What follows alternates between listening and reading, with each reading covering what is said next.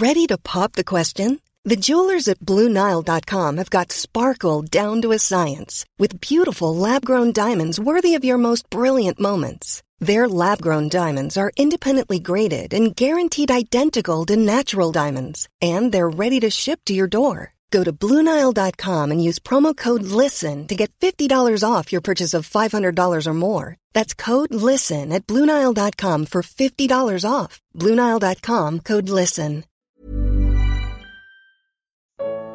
Em que um salvo difere de um mero religioso. Segunda parte.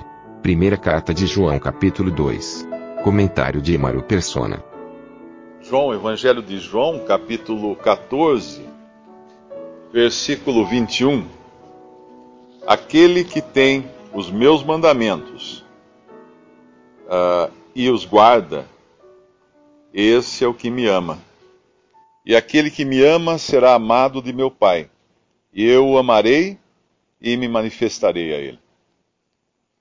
É interessante nós entendermos que quando a palavra de Deus fala mandamentos, nós precisamos sempre enxergar o contexto. Na, a lei tinha os mandamentos, a lei dada a Moisés. Os mandamentos que foram dados por Deus em cima de um monte fumegante com raios e trovões e todo aquela, aquele sonido de trombetas, de, de barulho terrível, que as pessoas não, não, não se arriscavam nem, nem, a chegar perto do monte que, onde Moisés tinha subido para receber a lei, os mandamentos dado, dados por Deus para o homem no seu estado natural, na terra. Mas quando nós lemos os mandamentos do Senhor Jesus, nós temos que entender que o caráter é outro. Esses mandamentos que o Senhor Jesus deu não foi de cima de um monte fumegante, com a terra tremendo e aterrorizando todos, não. E é esse o caráter também, porque João vai falar muito dos mandamentos do Senhor Jesus. Ele não está falando aqui da lei, ele não está falando da, dos preceitos legais, das, das cerimônias e tudo. Não, ele está falando dos mandamentos que o Senhor Jesus deu.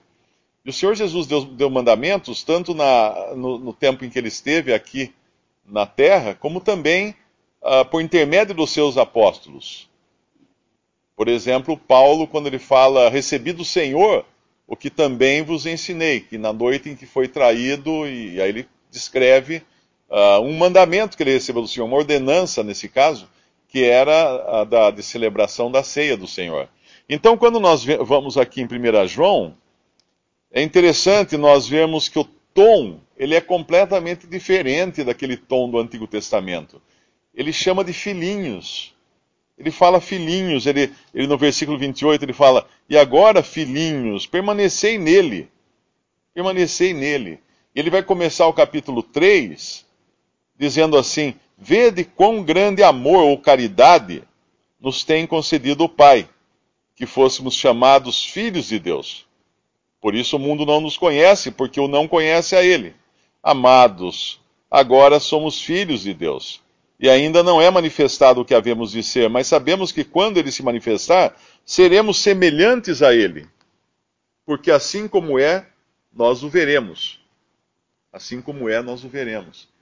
Uh, essa, essa forma de se expressar mostra uma mudança radical na maneira como Deus trata com os que são seus, com aqueles que já lhe pertencem, como filhinhos, falando de amor. Na verdade, às vezes a gente não gosta muito dessa tradução bíblica do João Ferreira de Almeida, na versão corrigida, e nós às vezes até trocamos na hora de leitura, de ler, né? Vede quão grande, aí está escrito a caridade aqui, daí eu falo, vede quão grande amor nos tem concedido o Pai, etc.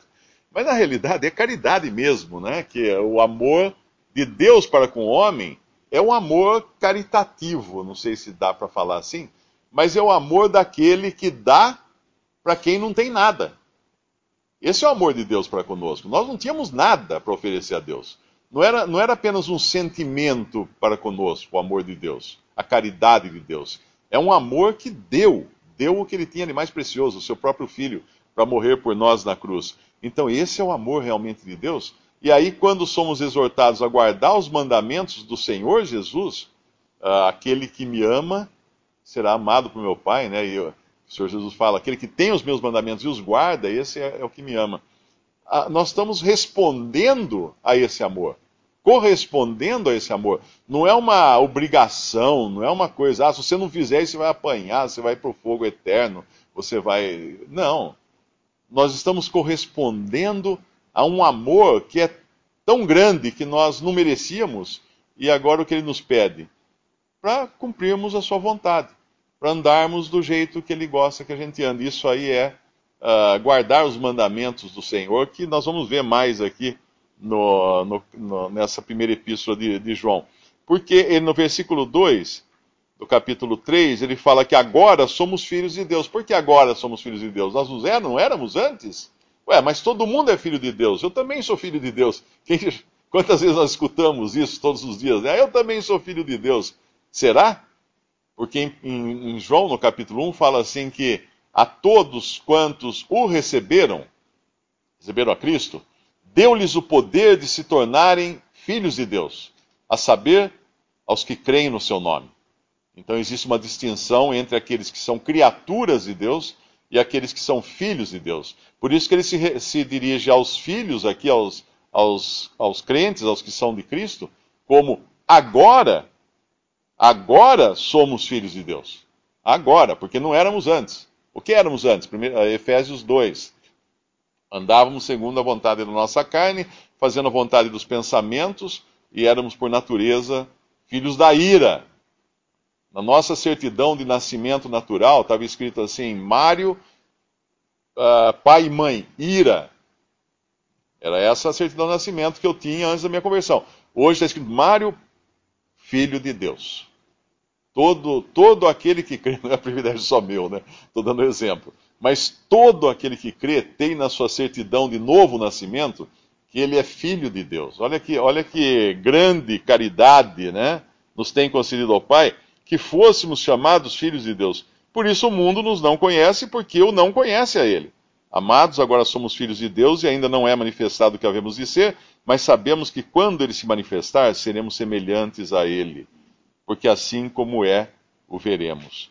Nós teremos a semelhança, uh, não apenas semelhança moral, né, que nós temos na nova vida que nós temos agora, porque ela vem de Deus, mas nós seremos semelhantes a Ele, moral e fisicamente.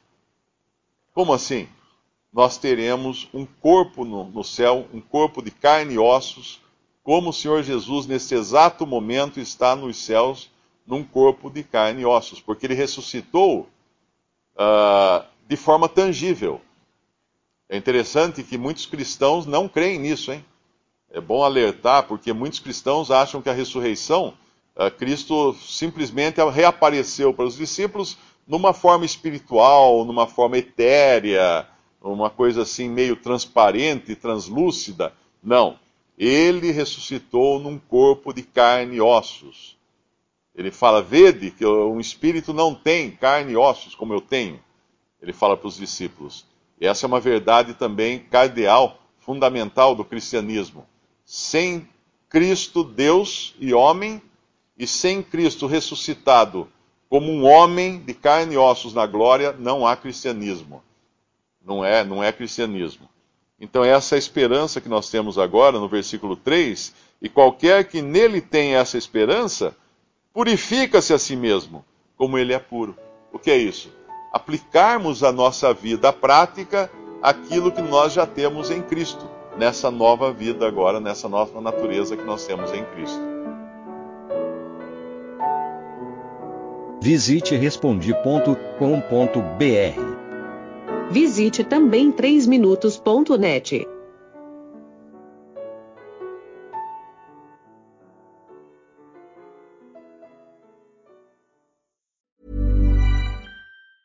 Even when we're on a budget, we still deserve nice things. Quince is a place to scoop up stunning high-end goods for 50 to 80% less than similar brands. They have buttery soft cashmere sweaters starting at $50, luxurious Italian leather bags, and so much more. Plus, Quince only works with factories that use safe, ethical, and responsible manufacturing. Get the high-end goods you'll love without the high price tag with Quince. Go to quince.com/style for free shipping and 365-day returns.